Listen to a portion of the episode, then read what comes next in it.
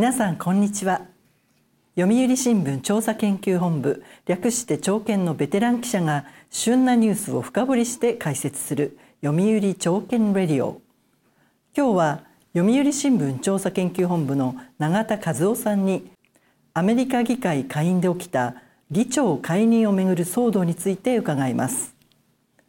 共和党のケビン・マッカーシー議長が10月3日に同じ共和党の議員が提出した動議が可決したことで解任されたのですよね。私も大変驚きました。アメリカの政治は9月末から混乱の連続です。10月1日からの新会計年度を前にして民主共和両党が予算案に合意できずこのままでは政府機関閉鎖いわゆるシャットダウンが避けられないだろうと見られていました。そうなれば政府サービスが停止し数百万人とされる連邦政府職員が一時帰休や無給での勤務を強いられるといったアメリカ国内が混乱するのはもちろん国際社会にも影響は大きなものがあります。すると9月30日夜時間切れの数時間前になって11月中旬まで45日間のつなぎ予算案が可決されてシャットダウンは回避されました。ところが今度はマッカーシー議長が民主党の協力を得る形でつなぎ予算を通したことを問題視した共和党内の保守強硬派とされる議員が一人で議長の解任動議を提出しました。これが通ってしまったのです。下院議長の解任はアメリカ史上でも初めてのことでした。はい。採決で共和党の大部分は議長解任に反対だったのですよね。共和党で解任動議に賛成したのは8人だけで210人は反対票を投じました。しかし民主党の208人全員がマッカーシー氏の解任に賛成したため賛成票が216となり6票差で解任動議が可決されたのです。議長の座を追われたマッカーシー氏は共和党議員の4%が民主党と一緒になって誰が下院で共和党のトップになるかを指図できてしまうのかと納得いかない表情で語っていました。後任の議長が誰になるかは収録の時点でまだ分かりませんが下院の構成は共和党221人民主党212人で空席は2と白昼しています。共和党は解任動議に賛成した8人のほとんどが加わる保守強硬派のフリーダムコーカスという21人のグループに振り回される場面が多く見られます。小規模とはいえこのグループ抜きでは過半数に届きません。9月末につなぎ予算に最後まで反対したのもこのグループです。大幅な歳出削減を主張し対ウクライナ追加支援にも反対していました。成立したつなぎ予算は民主党が求めた60億ドル。約8880億円のウクライナ支援予算が除外されたのが注目されましたが一方でバイデン政権が求めていた災害対策費の160億ドル約2兆4000億円が盛り込まれるなど政権と民主党への配慮も見られました。つなぎ予算は下院で民主党の209人が賛成し反対は1人だけだったのに対し共和党は賛成126反対90とかなり割れていました。335対91の大差で可決されたとはいえ共和党内の分裂を浮き彫りにした投票結果だったと言えます。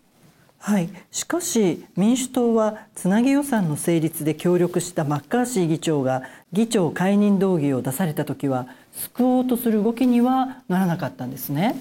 そうですね仮に民主党が解任動議に反対しないまでも十数人が欠席すれば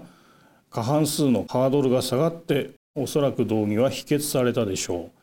しかしそれではマッカーシー氏はまたも民主党に救われたとして共和党内で一層立場が弱くなるのは目に見えていましたまたマッカーシー議長は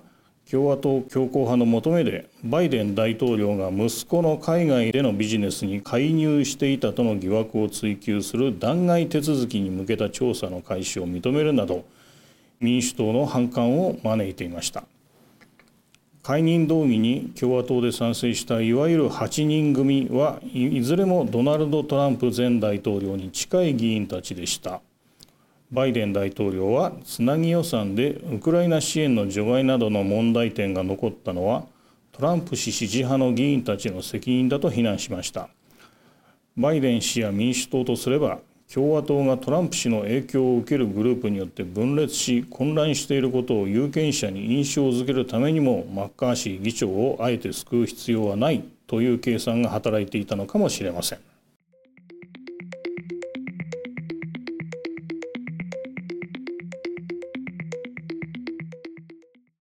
最新ニュースを深掘りする読売朝券レディオ。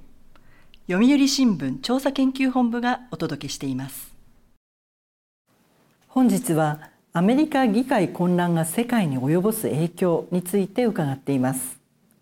アメリカはつなぎ予算成立でかろうじて政府機関閉鎖を避けられたもののウクライナへの追加支援分が入らなかったことが注目を集めましたね。ウクライナのゼレンスキー大統領は9月の国連総会に合わせてワシントンも訪れアメリカの協力継続を訴えたばかりでした。その直後につなぎ予算でウクライナ支援が除外されたのは最近になって国際社会でささやかれていた支援疲れの兆しが顕著に現れた格好となり影響は小さくありません。かねてからロシアのプーチン大統領は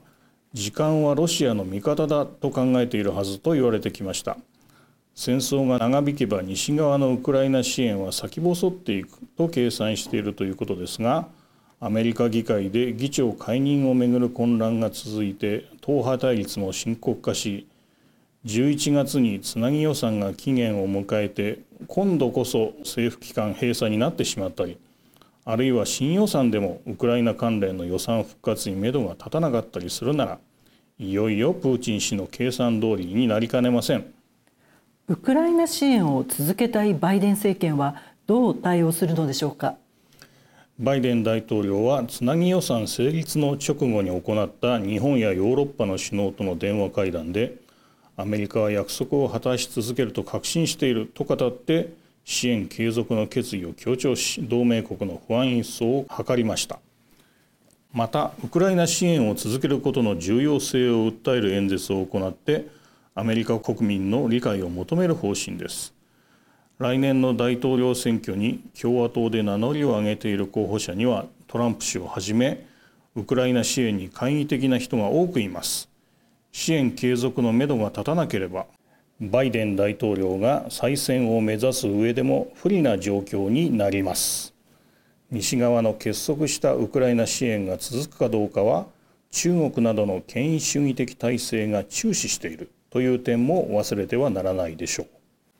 はい。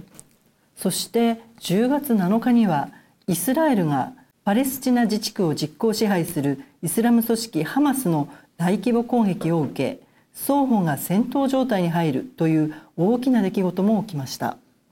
バイデン政権も野党の共和党もハマスによる攻撃を非難して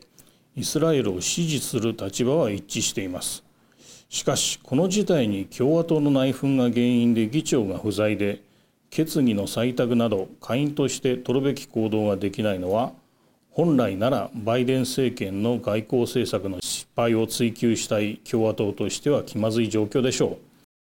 下院外交委員会ではイスラエル支持を打ち出す決議案の準備が超党派で進んでいるそうです。共和党のマイケル・マコール委員長は新議長の選出後最初に採決されるべき案だと語って議長選びにこれ以上手間取ることがあってはならないという認識を示しています。アメリカの政治が安定を取り戻せるかどうかはウクライナや中東だけでなく日本を含むアメリカの同盟国にも多大な影響があるのは言うまでもありません。新しい下院議長が速やかに選出され正常な議会運営ができるようになるかどうかを注視していく必要があります。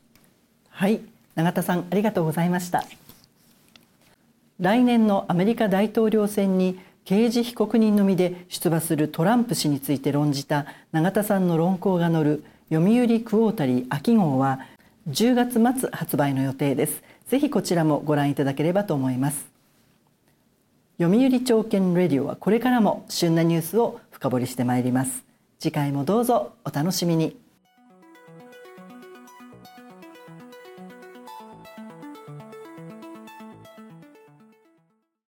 最新ニュースを深掘りする読売朝券レディオ。